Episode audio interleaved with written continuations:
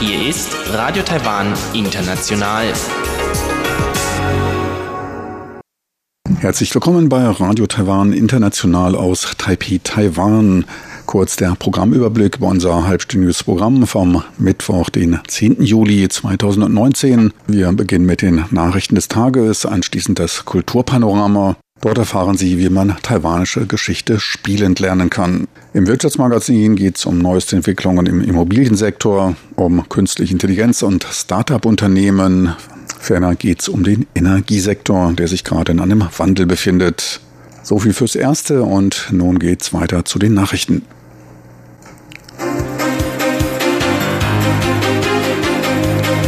Hier ist Radio Taiwan International mit den Tagesnachrichten vom Mittwoch, den 10. Juli 2019. Die Schlagzeilen. Präsidenten Tsai zu Besuch beim sozialen Netzwerkunternehmen D-Card. Präsidialbüro, Medienberichte zum Reiseverlauf Präsidentin Zeiss nicht korrekt. Kunstwerk der London School of Economics, Taiwan weiter unterschiedlich zu China dargestellt. Und nun die Meldungen im Einzelnen.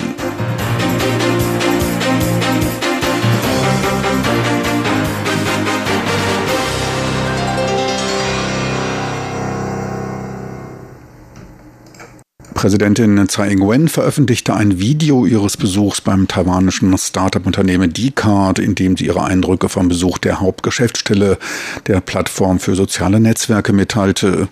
Dabei erfuhr sie von den Ideen der recht jungen Mitarbeiter und Jungunternehmer, lernte deren neuesten Kreationen und das gegenwärtige industrielle Umfeld für lokale Gemeinschaftswebseiten kennen. Tsai lobte die Ambitionen der D-Card-Gründer, die Webseite als Resonanzboden für jedermann zu machen und Diskussionen anzuregen.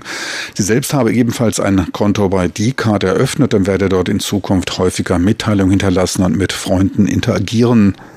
Bei ihrer Selbstvorstellung stellte sie Kochen, Hunde und Katzen, Lesen, internationale Wirtschafts- und Handelsgespräche als ihre Interessensschwerpunkte dar, bevor sie Politikerin wurde. Jetzt sei sie Präsidentin. Zur Frage der jüngeren Mitarbeiter, ob junge Menschen noch daran denken könnten, Kinder zu haben, sagte sie, dass die Regierung neben Steuersenkungen im August ein Unterstützungsprogramm für junge Menschen zum Gründen einer Familie einführen werde. Präsidentin Tsai Ing-wen wird bei ihrem Stopover in den USA auf ihrer Besuchsreise zu vier diplomatischen Verbündeten in der Karibik keine öffentlich zu übertragende Rede an der Columbia Universität in New York halten. Der Sprecher des Präsidialbüros Zhang Dun-han bezeichnete entsprechende Medienberichte als nicht korrekt. Präsidentin Tsai habe sich bei ihren Transits in den USA stets an die vier Prinzipien der Sicherheit, Würde, des Komforts und der Bequemlichkeit gehalten und bedanke sich bei der US-Regierung für entsprechende Unterstützung. Details des Reiseverlaufs werden auf Basis gegenseitigen Vertrauens zwischen Taiwan und den USA zeitnah und angemessen erklärt. Es werde gebeten, sich an den Zeitplan der offiziellen Bekanntgabe der Delegationsreise zu halten. Präsidentin Tsai wird sich am 11. Juli auf eine zwölftägige Besuchsreise zu diplomatischen Verbündeten in der Karibik begeben und in den USA in New York einen Transitstopp einlegen. Auf dem Rückflug wird es in Denver ebenfalls einen Transitstopp geben. Dabei wird sie bei einem Pressetee ihre Eindrücke der Reise schildern. Die planmäßige Rückkehr nach Taiwan erfolgt am 22. Juli. Taiwan wird auf einem Kunstwerk der London School of Economics LSE trotz Proteste chinesischer Studenten weiter abweichend von China dargestellt bleiben. Es handelt sich dabei um ein Kunstwerk von Mark Wallinger, welches einen auf den Kopf gestellten Globus mit einem Durchmesser von vier Metern zeigt. Taiwan und China sind dabei farblich unterschiedlich dargestellt. Taipei ist zudem weiter mit einem als Hauptstadt kennzeichnenden roten Punkt markiert. Bei der Vorstellung des Kunstwerkes im März diesen Jahres kam es unter chinesischen Studenten an der LSE zu Protesten, die ein mit China gleichfarbiges Taiwan und die Hauptstadt Taipei mit einem schwarzen Punkt, dem Status einer chinesischen Provinzhauptstadt entsprechend forderten. Dies wiederum löste Proteste unter den taiwanischen Studenten aus, die eine von 14.000 Personen unterzeichnete Petition einreichten. Im Laufe der öffentlich ausgetragenen Diskussion kam es am LSE zu weiteren Änderungen des Kunstwerks durch das aus Lehrern und Studenten eingerichtete LSD-Dekolonialisierungsteam. Neben Taiwan sind weitere umstrittene Gebiete wie zum Beispiel Jerusalem und Palästina besonders ausgezeichnet. Taiwans Außenministerium lobte die Schule für ihren Respekt gegenüber der artistischen Freiheit des Künstlers Künstlers und dankte allen Beteiligten für die Art und Weise der Problemlösung. Taiwans Solarzellenhersteller müssen ihre Produktion von Poly auf monokristalline Produktion umstellen, um weiter konkurrenzfähig zu sein, sagte der frühere Direktor des Photovoltaikverbandes Guo Xuanfu. Trotz der Fördermaßnahmen der Regierung für den Bereich erneuerbare Energien und dem Ausbau von Solardächern und bodenstationierten Anlagen erwartet Taiwans Solarindustrie im nächsten Jahr eine Entlassungswelle für 3000 Beschäftigte der Solarindustrie. Der bisherige Preisvorteil der von Taiwan hergestellten, etwas weniger effizienten polykristallinen Solarzellen besteht wegen der Anstrengungen Chinas bei der Entwicklung der monokristallinen Produktion nicht mehr. Durch erhöhtes Produktionstempo und den Aufbau größerer Kapazitäten erzielte man Preisgleichheit bei höherer Effizienz. Die Nachfrage nach polykristallinen Produkten sinke daher. Ohne Änderungen drohe Taiwans PV-Industrie das aus. Umorientierung sei notwendig. Im Upstream-Bereich sieht der Solarexperte bei Solarbatterien China als starke Konkurrenz. Taiwans Hersteller seien im mittleren und unteren Bereich einschließlich der Modulherstellung konkurrenzfähig. Ein Hersteller von Kosmetikprodukten aus Tainan, dem fünf mit Asbestfasern versuchte Produkte vorgeworfen werden, gab nach Untersuchungen der Gesundheitsbehörde der Stadt Tainan an, diese nicht produziert bzw. an ein chinesisches Unternehmen weitervermittelt zu haben. Von dort wurden die Produkte weiter in die USA und nach Europa verschifft. Taiwans Lebensmittel- und Medikamentenaufsichtsbehörde FDA wurde vor kurzem von entsprechenden Einrichtungen in den USA und Kanada wegen des Nachweises von krebsauslösenden Asbestfasern in fünf Kosmetikprodukten zweier Marken informiert. Die FDA wies umgehend die Räumung der Regale von diesen Produkten an und führte Untersuchungen beim Hersteller aus Tainan in die Wege.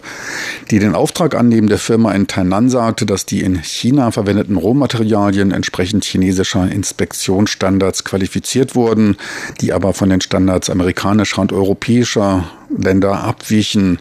Die Herstellung der Produkte wurde 2017 eingestellt, doch würden einige Produkte noch auf dem Markt zirkulieren. Bei den zu entfernenden Produkten handelt es sich um Chargen von Augenschattenpuder und Make-up aus dem Jahre 2017. Taiwans Tennisveteranin Xie Shuwei erreichte mit ihrer Partnerin Barbara Strykova aus der Tschechei das Viertelfinale beim Grand Slam Turnier in Wimbledon im Damen-Doppel. Sie konnten sich glatt in zwei Sätzen 6 zu 3, 6 zu 4 gegen das an Nummer 15 gesetzte Paar aus Rumänien durchsetzen. In der nächsten Runde warten auf sie mit den auf Nummer 6 gesetzten, der Belgierin Elise Mertens und Arina Sabalenka aus Belarus, die bisher schwerste Aufgabe des Turniers. Die beiden konnten sich gegen die Geschwister Chan aus Taiwan durchsetzen. Zuletzt verloren die beiden 33-jährigen Chier und Shrikova gegen ihre kommenden Gegnerinnen knapp im Achtelfinale der Miami Open. Und nun zum Börsengeschehen. Dort war heute mal wieder Erholung angesagt. Die Trump-Regierung will nämlich 110 Produkte aus China von den hohen Strafzöllen ausnehmen. Um 95 Punkte oder 0,9 Prozent ging es nach oben. Endstand war bei Börsenschluss knapp unter der technischen Hürde von 10.800 Punkten, die nur kurzfristig überwunden werden konnte. Die Umsätze waren mit 3,3 Milliarden US-Dollar eher verhalten. Am Devisenmarkt notierte der US-Dollar bei 31,17 Taiwan-Dollar, der Euro bei 34,93 Taiwan-Dollar. Und nun zur Wettervorhersage für Donnerstag, den 11. Juli 2019.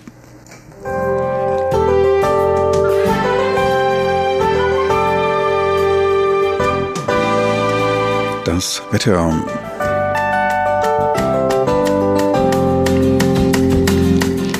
In der Nacht zum Donnerstag liegt Taiwan unter einer dicken, dunklen Wolkendecke, die der Südhälfte Regen bringt. Die Tiefstemperaturen liegen in der Nacht dennoch bei mindestens 26 Grad Celsius.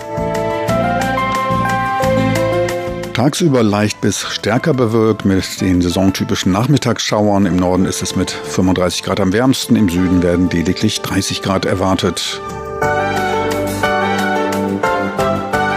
Sie hörten die Tagesnachrichten von Radio Taiwan International vom Mittwoch, den 10. Juli 2019.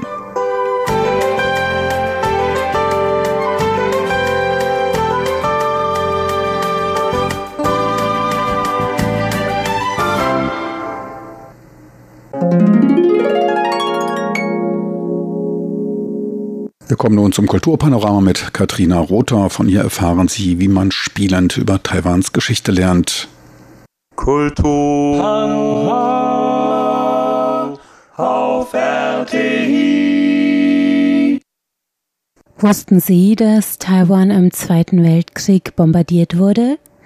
Nein, da sind Sie nicht alleine.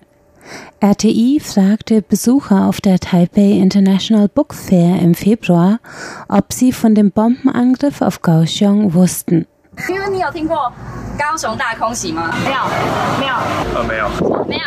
Viele antworteten mit Nein. Die, die schon einmal davon gehört hatten, wurden aufgefordert, das Land zu nennen, das ab 1944 regelmäßig Bomben über der südlichen Hafenstadt abwarf.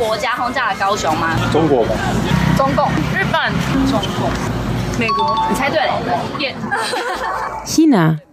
Die chinesischen Kommunisten, antworten viele. Eine sagt Japan. Schließlich weiß jemand die richtige Antwort. Die USA denn Taiwan war damals eine japanische Kolonie und daher bombardierten die Amerikaner mehrere strategische Städte, allen voran Kaohsiung, den wichtigsten Hafen für die Japaner, aber auch Taipei und die nördliche Hafenstadt Geelong. Von den Befragten wissen das nur die wenigsten. Es ist diese Unwissenheit der Taiwaner über ihre eigene Geschichte, die Zhang Shaolien bekämpfen möchte, mit Brettspielen. Gemeinsam mit zwei Kommilitonen, ebensolchen Spielefans wie er, hat er im Jahr 2016 das Start-up Miso Board Games gegründet. Das wachsende Jungunternehmen hat seither mehrere Brettspiele, teils durch Crowdfunding finanziert, auf den Markt gebracht. Das 2019 erschienene Spiel Raid on Takao Luftangriff auf Kaohsiung spielt im Kaohsiung des Zweiten Weltkriegs das Vorgängerspiel aus dem Jahr 2017 heißt Raid on Taihoku, Luftangriff auf Taipei und brach mit seiner Crowdfunding-Kampagne alle Rekorde für Brettspiel-Crowdfunding in Taiwan. Unterstützer im Internet trugen über 6 Millionen Taiwan-Dollar, das sind umgerechnet ca. 170.000 Euro zusammen, um das Spiel zu realisieren. Daraus spricht ein großer Wunsch junger Taiwaner, Taiwans eigene Geschichte stärker ins kollektive Bewusstsein zu rücken, sagt Entwickler Zhang. Diesen Wunsch teilt er mit seinen Förderern. Ich habe meine Hochschulzugangsprüfung im letzten Jahr des alten Systems des Lienkau absolviert. Für unseren Schulabschluss haben wir überhaupt nichts über taiwanische Geschichte gelernt. Als damals die Lehrpläne überarbeitet wurden und es darum ging, einen größeren Schwerpunkt auf Taiwans Geschichte zu legen, war mein erster Gedanke, Taiwans Geschichte scheint so kurz, was gibt es denn da schon groß zu unterrichten? Aber je mehr ich mich mit dem Thema beschäftigte, desto mehr wurde mir klar, dass das eine etwas überhebliche Haltung war. Auf diesem Fleck Erde gibt es so viel, was wir nicht wissen. Und erst wenn wir uns damit beschäftigen, können wir es erfahren. Die beiden Brettspiele Raid on Taihoko und Raid on Takao sollen dieses Erfahren spielerisch, im wahrsten Sinne des Wortes, ermöglichen. Die historische Realität der Städte Kaohsiung und Taipei im Bombenhagel dienen als Hintergrund. Das Spielfeld ist gespickt mit realen Städten und Gegebenheiten der Zeit. Der Spielverlauf ist darauf ausgerichtet, dass die Charaktere zusammenarbeiten, um das gemeinsame Überleben zu sichern. In verschiedenen zur Verfügung stehenden Szenarien, die an realen historischen Ereignissen ausgerichtet sind. Mal müssen Kriegsgefangene von einem brennenden Schiff gerettet werden, ein andermal inhaftierte Intellektuelle befreit werden. Wem das erstmal pietätlos vorkommt, den will Zhang Shaolien beruhigen. Viele denken, wir hätten ein Kriegs- oder Splatter-Spiel entworfen. Aber tatsächlich ist es ein kooperatives Spiel, das du nur gemeinsam mit anderen gewinnen kannst. In dem Spiel kommt außerdem der weiße Terror zur Zeit der japanischen Kolonialherrschaft vor. Das Kaohsiung-Polizei-Sonderkommando, das Leute festnahm, die sich für Taiwans Unabhängigkeit einsetzten oder mit den USA, Großbritannien oder der Republik China kollaborierten oder dessen verdächtigt wurden. Wer also glaubt, dass wir ein Metzelspiel entworfen hätten, der muss es nur einmal spielen, um zu wissen, das Spiel erfordert viel Kommunikation und du musst große Entscheidungen über viele Leben treffen. Nicht nur auf historische Richtigkeit bei den Szenarien und im Spieldesign haben die Entwickler geachtet. Auch die Spielfiguren sind darauf ausgelegt, die Vielfalt der taiwanischen Gesellschaft zur damaligen Zeit zu repräsentieren. Von der japanischen Schülerin bis zum katholischen Priester, vom indigenen Kriegsveteranen bis zum intellektuellen Mediziner kann man in Raid on Taihoko aus sechs verschiedenen Charakteren auswählen, in der Kaohsiung-Edition sogar aus zwölf. Die beiden kooperativen Strategiespiele können von zwei bis vier und zwei bis sechs Spielern respektive gespielt werden. Die detailreichen Grafiken oszillieren zwischen Manga-Stil und authentischer Wiedergabe des historischen Taiwans. Das Ziel der Macher ist es, die Geschichte für die Spieler lebendig werden zu lassen, sagt Zhang Shaolien. Er möchte informieren, aber auch hineinziehen. Die Spieler sollen ihre Fantasie benutzen, um sich selbst zu involvieren, in den Ereignissen im kriegszerbombten Kaohsiung und nach der schweren Bombennacht in Taipei im Mai 1945. Denn Geschichten, so Zhang, sind ein machtvolles Mittel der Geschichtsvermittlung. Ich selbst weiß von den Bombenangriffen, weil mein Opa mir früher oft von seinen Erlebnissen während der Bombenangriffe auf Geelong erzählt hat. Ich habe mir immer gerne seine Geschichten angehört und wir hatten eine sehr gute Beziehung. Auch wenn er inzwischen verstorben ist, habe ich sehr viel von ihm gelernt. Und die erste Seite der Spielanleitung zu Raid on Taihoku ist ihm gewidmet. Darin schreibe ich, wie er mir mit seinen Geschichten einen Einblick in die Vergangenheit gewährt hat. Er war dabei nie sehr emotional, sondern hat einfach erzählt, was sich zugetragen hat. In den zwei Jahren seit dem Erscheinen von Raid on Taihoko hat sich das Spiel 9000 Mal verkauft und Zhang Shaolian ist sehr optimistisch, was die Zukunft der beiden Spiele angeht.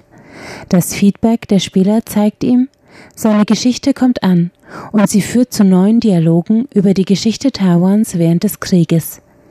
Dialoge, die oft auch an den Entwickler selbst herangetragen werden. Was mich sehr bewegt, ist, dass mich viele im Internet anschreiben, um zu berichten, was ihre Großeltern erlebt haben. Einer zum Beispiel hat mir erzählt, dass der Bruder seiner Oma damals im Luftschutzbunker neben dem Präsidialamt gestorben ist.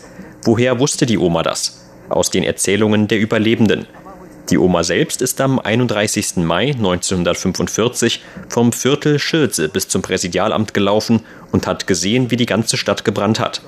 Die Menschen, die das noch selbst miterlebt haben, werden immer weniger und unsere Generation hat jetzt die letzte Gelegenheit, noch mit ihnen darüber zu reden. Die jüngere Generation wird diese Gelegenheit nicht mehr haben.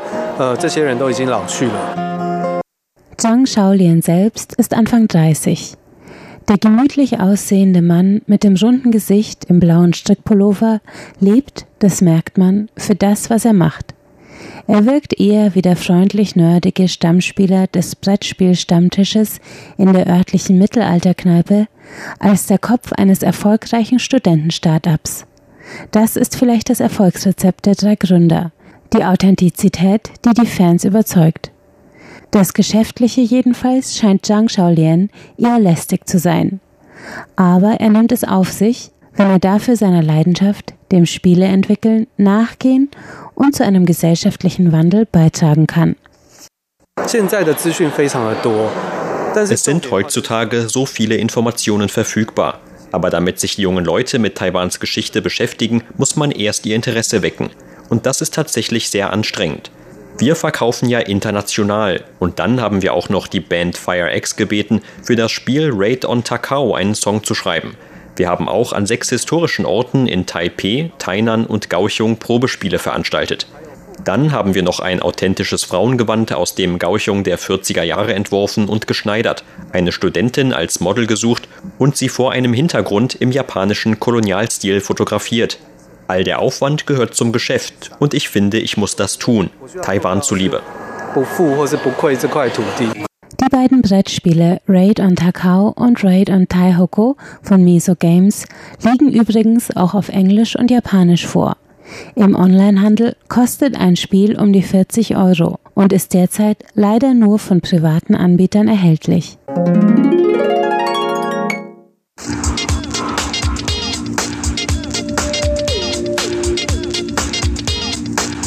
Herzlich willkommen zum Wirtschaftsmagazin. Es begrüßt Sie Frank Pewitz. Heute geht es um Trends bei den Immobilientransaktionen, um die Startup-Szene und um den im Wandel steckenden Energiesektor. Die Immobilientransaktionen für Wohn- und Gewerbeimmobilien in den sechs großen selbstverwalteten Städten gaben im Monat Juni gegenüber dem Vormonat um 13 Prozent nach. Grund dafür ist laut Aussage der für Landverkäufe zuständigen lokalen Regierungsstellen die hohe Vergleichsbasis des Vormonats und die Vorsicht über die allgemeine Wirtschaftsentwicklung.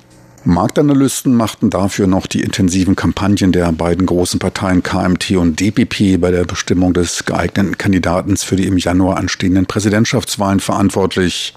Angesichts zunehmender politischer Instabilität würden sich etliche potenzielle Käufer von den Märkten fernhalten. Schon im Mai gab es einen Rückgang zum Vormonat um knapp 15 Prozent. Allerdings gab es zu Anfang des Jahres eine deutlich anziehende Zahl von Immobilientransaktionen. Betrachtet man das gesamte erste Halbjahr, so legten die Verkäufe um 6,6 Prozent auf gut 110.000 Immobilieneinheiten taiwanweit zu. Dabei wies die Stadt Kaohsiung im Süden des Landes mit einem Anstieg der Immobilienübertragungen von 20 Prozent den höchsten prozentualen Anstieg auf. Die Hauptstadt Taipei, der am meisten beobachtete Markt, belegte mit einer marginalen Zuwachsrate von 0,1 Prozent den letzten Platz. Dies könnte auch an dem Preisniveau für Immobilien liegen. Taipei ist landesweit die am höchsten bewertete Region. Im strukturschwacheren Kaohsiung ist es nur halb so teuer. Dort hat allerdings in den letzten Jahren eine enorme, die Preise hochtreibende Nachfrage nach Bauland eingesetzt. Schon seit Anfang dieser Dekade orientieren sich Investoren verstärkt in den preisgünstigeren Regionen. Peu à peu robbte man weiter nach Süden. Erst war es Taichung in Zentral-Taiwan, danach Tainan. Jetzt scheint es Kaohsiung zu sein. In den südlicher gelegenen Regionen, da sah man ein größeres Potenzial als dem in preislich ausgereizten, allen anderen Städten davongepreschten Immobilienmarkt in Taipei. Für den Rest des Jahres sind die Aussichten laut Ansicht des leitenden Geschäftsführers der Immobilienvermittlungsgruppe Yongqing eher verhalten. Zwar legten die Umsätze in der ersten Hälfte zu, doch dürfte der lokale Immobilienmarkt im zweiten Halbjahr weiter von den sich aus der Weltwirtschaft ergebenden Bedrohungen belastet sein. Das britische Startup-Gründerzentrum The Bakery, in Neudeutsch Startup Accelerator, hat sein erstes asiatisches Operationszentrum am Dienstag im südtaiwanischen Wissenschaftspark von Tainan eröffnet. In dem Wissenschaftspark wird unter anderem die intelligente Stadt von morgen geplant. Dabei werden Nachhaltigkeitsaspekte wie grüner Verkehr und Energie als auch der Einsatz sämtlicher Technologien wie AI, der künstlichen Intelligenz und IoT, das Internet der Dinge, also webbasierten Dienstleistungen einbezogen, um eine effizientere und bessere Gestaltung des städtischen Lebensraumes zu testen und zu entwickeln. Das britische Start-up-Gründungszentrum The Bakery will sich im Segment für AI-Roboter-Innovation und roboterbezogene Startups ansiedeln. Dort soll künstliche Intelligenz in Roboter integriert werden. The Bakery will Kapital, Ressourcen und Kontakte mitbringen. Taiwans Startup-Umfeld soll damit einen weiteren Schub erhalten, so das Ministerium für Wissenschaft und Technik. Eine Million US-Dollar wollen die Briten in den nächsten vier Jahren für die Förderung von Start-ups aus Taiwan investieren, teilte der taiwanische Partner von The Bakery mit. Damit will man den lokalen Start-ups eine dritte Option für den Eintritt in den globalen Markt neben den USA und China bieten, hieß es. Ausschlag für den Standort Taiwan hätten Taiwans umfangreiche Lieferketten und der Pool an Nachwuchskräften gegeben. Ursprünglich wurden auch Singapur, China und Japan als potenzielle Standorte in Betracht gezogen. Für Taiwan dürfte neben dem Vorhandensein der entsprechenden industriellen Basis im ICT-Bereich auch noch Kostenfaktoren und der Schutz geistiger Eigentumsrechte gesprochen haben. Unter den genannten Standorten weist nur Taiwan all diese Faktoren auf. Wissenschaftsminister Chen Liang-ji erhofft sich durch internationale Zusammenarbeit und den im AI-Robot-Projekt bereitgestellten Ressourcen die Schaffung einer Einstiegsplattform für lokale Start-up-Unternehmen. Die Wahl der The Bakery zur Ansiedlung des ersten Operationszentrums in Taiwan bestätigt laut Minister Chen die Bedeutung des südtaiwanischen Wissenschaftsparks und die richtige Entscheidung, hier den Bereich AI Robotics anzusiedeln. Seit mehreren Dekaden ist der Park ein wichtiger Innovationsstandort, in dem auch etliche Startups von Unternehmen und verschiedenen Teams Unterstützung erhalten. Auch die US-Firma Google will Taiwan als Standort zur Entwicklung von künstlicher Intelligenz nutzen. Bis Anfang 2020 will man sich im Taipei Far Eastern Telekom Park in Neu-Taipei, kurz T-Park genannt, ansiedeln. Far Eastern Telecommunication, ebenfalls zur Far Eastern Gruppe gehörend, wird in einem anderen Gebäude im T-Park ein Internetdatencenter einrichten. Insgesamt 16.500 Quadratmeter an Fläche stehen für diese zweite Ausbauphase des T-Parks zur Verfügung. Man rechnet, dass beide Unternehmen zusammen etwa 2000 neue Arbeitsplätze nach Aufnahme der Tätigkeiten im T-Park schaffen. Von der Ansiedlung Googles verspricht man sich eine Zusammenarbeit mit lokalen Unternehmen aus dem Bereich der Cloud-Technologie, was förderlich für deren Forschungsanstrengungen im Bereich der Entwicklung künstlicher Intelligenz sein dürfte. Wie Far Eastern mitteilt, befinden sich in dem bereits seit 2010 geöffneten T-Park bereits diverse Tech-Unternehmen, darunter auch der US-E-Commerce-Anbieter Amazon. Amazon Web Service AWS arbeitet mit der Regierung von Neu-Taipei bereits zum Aufbau eines Innovationszentrums für Amazon zusammen, welches verlässliche, skalierbare und günstige Cloud-Dienstleistungen bieten soll. Angesichts der zu erwartenden zunehmenden Beschäftigung und des Personals ist bereits der Bau eines 27-stöckigen Wohngebäudes in Gang gebracht worden.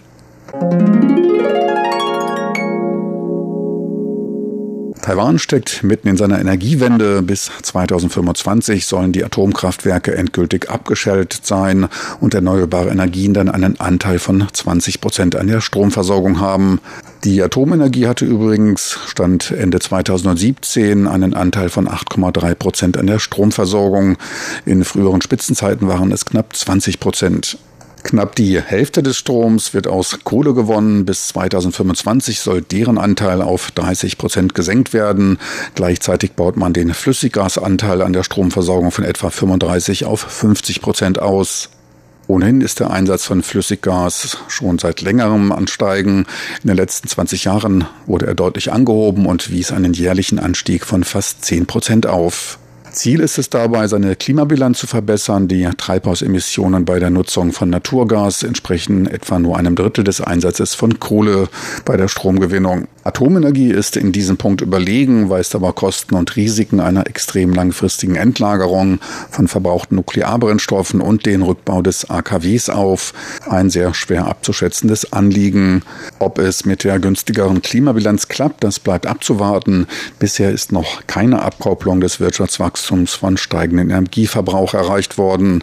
Der Stromverbrauch wuchs in den letzten 20 Jahren von 1997 bis 2017 um durchschnittlich jährlich 2,9 Prozent. Jetzt gab der Vorsitzende von Taipower die Anschaffung zweier neuerer Gasturbinen für die Generatoren 8 und 9 des Datan-Kraftwerkes in Taoyuan bekannt. Zwei Megagasturbinen mit einer Kapazität von 1100 Megawatt wurden erworben. Dabei kam der US-amerikanische Hersteller General Electric zum Zug, der zwei hocheffiziente Turbinen der H-Klasse im Gesamtwert von 3,2 Milliarden US-Dollar verkaufen konnte. Das Abkommen wurde vom Taipower-Vorsitzenden Yang Wei-Fu und dem Vorsitzenden der Gaswerkeabteilung von General Electric, John Rice, in Washington unterzeichnet. Anliegen solch einer Auftragshöhe, die wurden auch politisch begleitet. Anwesend bei der Unterzeichnung waren auch John Dong, Minister ohne Portfolio, und der Vertreter von Taiwans Repräsentanz in Washington. Die Turbinen sollen dann im Jahr 2021 und 2023 in Betrieb gehen. Meine lieben Zuhörer, so viel für heute vom Wirtschaftsmagazin mit Frank Pewitz. Besten Dank fürs Interesse. Tschüss und auf Wiedersehen. Bis zum nächsten Mal.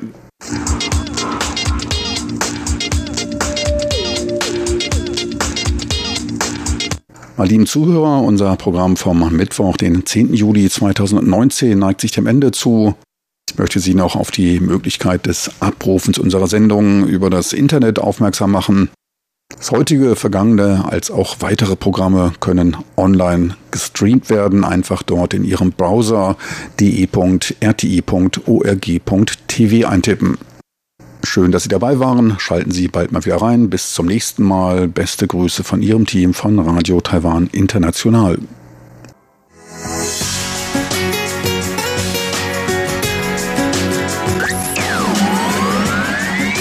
Radio Taiwan, international aus Taipeh.